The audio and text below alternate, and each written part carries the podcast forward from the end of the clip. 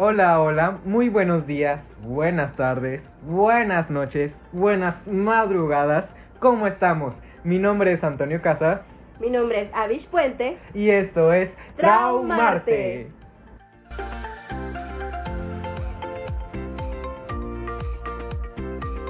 Hola, Avish, ¿cómo estás? Muy bien, ¿y tú, Antonio? Muy bien también, pero oye, ¿Qué pasó? traigo un nuevo trauma. ¿De qué? ¿O con quién? Es, ay, es que es, es todo un conjunto, ¿sabes? Porque ah, es que por dónde empezar. Em, bueno, pues creo que lo más óptimo es empezar por el, el nombre del susodicho. Que en este caso es su- susodicho porque es una película. Eh, mi nueva obsesión, mi nuevo trauma, se llama Amor sin barreras. La nueva película dirigida por el maestrazo Steven Spielberg, eh, su primer dirección en una película musical. Esta nueva adaptación, este remake del clásico musical de Broadway, West Side Story, eh, ahora estelarizado por la nueva, es porque es nueva, es su debut en, la pantalla grande, eh, Renee Zegler. No, Rachel Zegler, Rachel Zegler. Ay, se me, se me está olvidando el nombre de esta niña. Y el muy controversial Ansel Elgort. Eh, y pues, estoy enamorado. Estoy enamorado, estoy tra- traumado con, con todo. Con todo. Menos Ansel. Oye, ¿y luego cuándo salió esta película? Pues fíjate que esta película eh, ya, ya tiene tiempo de haber salido. Salió en 2021, a- hace un año, en diciembre. No, no había tenido la oportunidad de, de verla. La vi cuando meses, unos meses atrás, cuando es- estrenó en Disney Plus, en la plataforma. Porque a pesar de tener el sello de 20th Century Fox, eh, pues Disney compró ahorita ya tiene comprado todo, incluyendo 20th Century. Y ahora pues como ya es de Disney, técnicamente pues dieron la oportunidad de estrenarla en, en la plataforma después de haber estado en, en cines, pero pues trágicamente no le fue nada bien en taquilla. Es el, el peor, el, el fracaso más grande que ha tenido Steven Spielberg en toda su carrera de director. Más de 30 películas en su haber y este es su único fracaso que ha tenido en taquilla. Oye, ¿y luego cuánto tiempo tardaron en grabarla? Por, e- más que nada por esto de que fue 2020, pandemia, hasta apenas 2021 la estrenaron. Sí, pues fíjate que eh, la preproducción empezó creo que desde 2015 que, que se compraron los derechos para esta nueva película y luego eh, se escogió el director, luego empezó el- la temática del casting y iban empezaron grabaciones creo que en 2019 la grabación duró tres o cuatro meses entre Puerto Rico, Nueva York, eh, Manhattan. Y curiosamente iba a estrenar, estaba programada a estrenarse en 2020, Pero por cuestiones pues la pandemia, cines cerrados, industria por los suelos, eh, se tomó la decisión de esperarse un año más y casualmente da la curiosidad que eh, se estrena 60 años después de la película original de West Side Story en, en el 61. Sí, ¿verdad? Sí. Desde el 61. Sí, o sea, sí. la primera película. La película original es del 61 con esta Rita Moreno. Ay, ¿cómo se llamaba es- esta niña también muy talentosa? Ay, se me olvidó el nombre.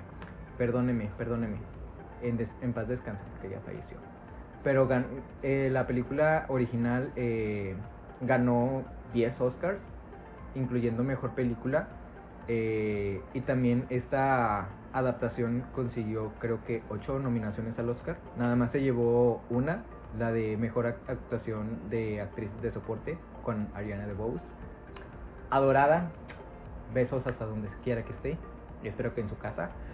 Y eh, pues nada más, o sea, estoy obsesionado con la fotografía, el diseño de vestuario, la, el- la edición de la película es maravillosa, el- la conducción de cámaras también lograron capturar cada, cada movimiento coreográfico porque pues eh, al ser un musical eh, y sobre todo este musical eh, West Side Story se cuenta mucho eh, con ayuda de- del baile.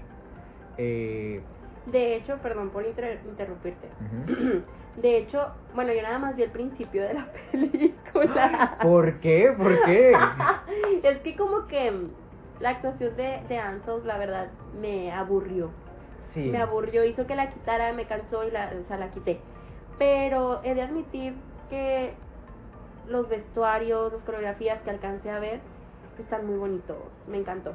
Sí, pues de hecho, eh, desde mi perspectiva, desde mi ojo crítico, la actuación de Ansel, de Ansel Elgort es lo más deficiente. De, es como esa llantita del carrito de Horrera.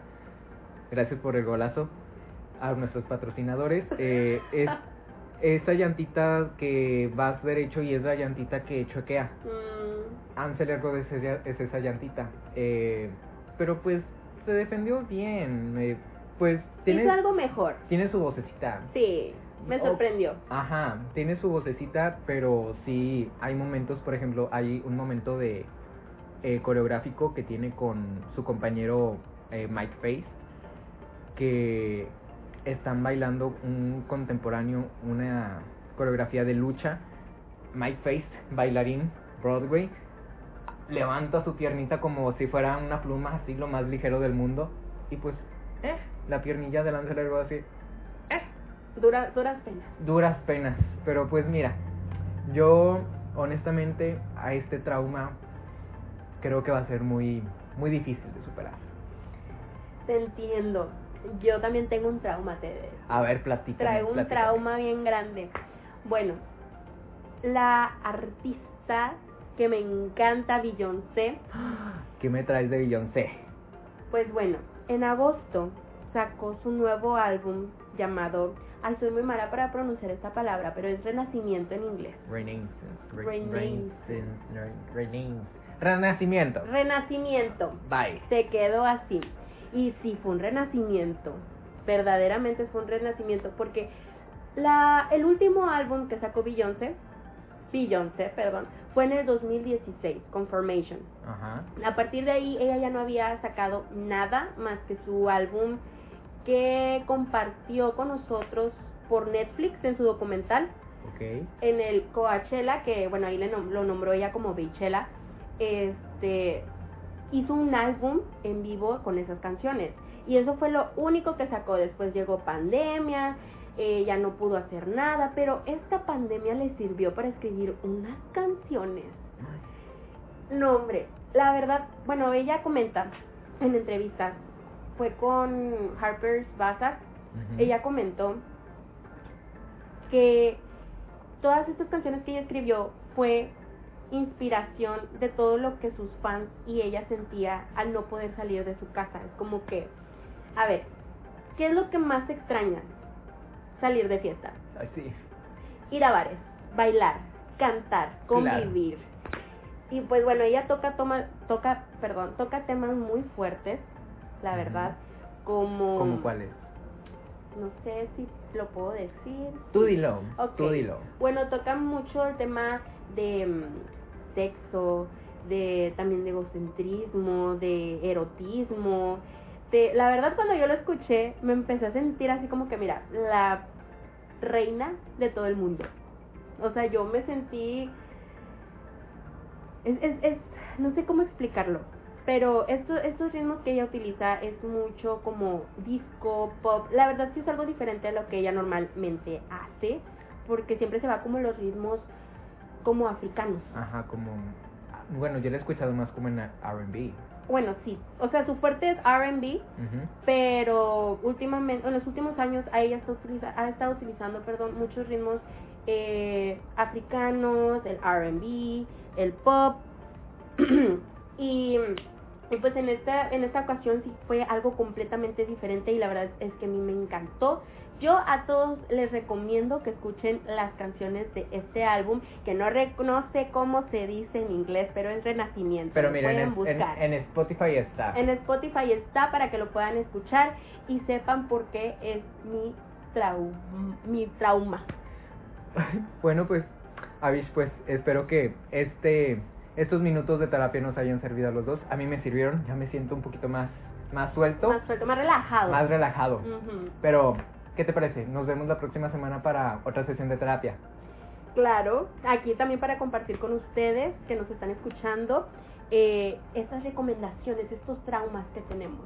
Bueno, pues muchas gracias chicos, chicas, chiques. Muchas gracias por escucharnos y nos vemos la próxima semana en otro episodio más de Traumarte. Traumarte.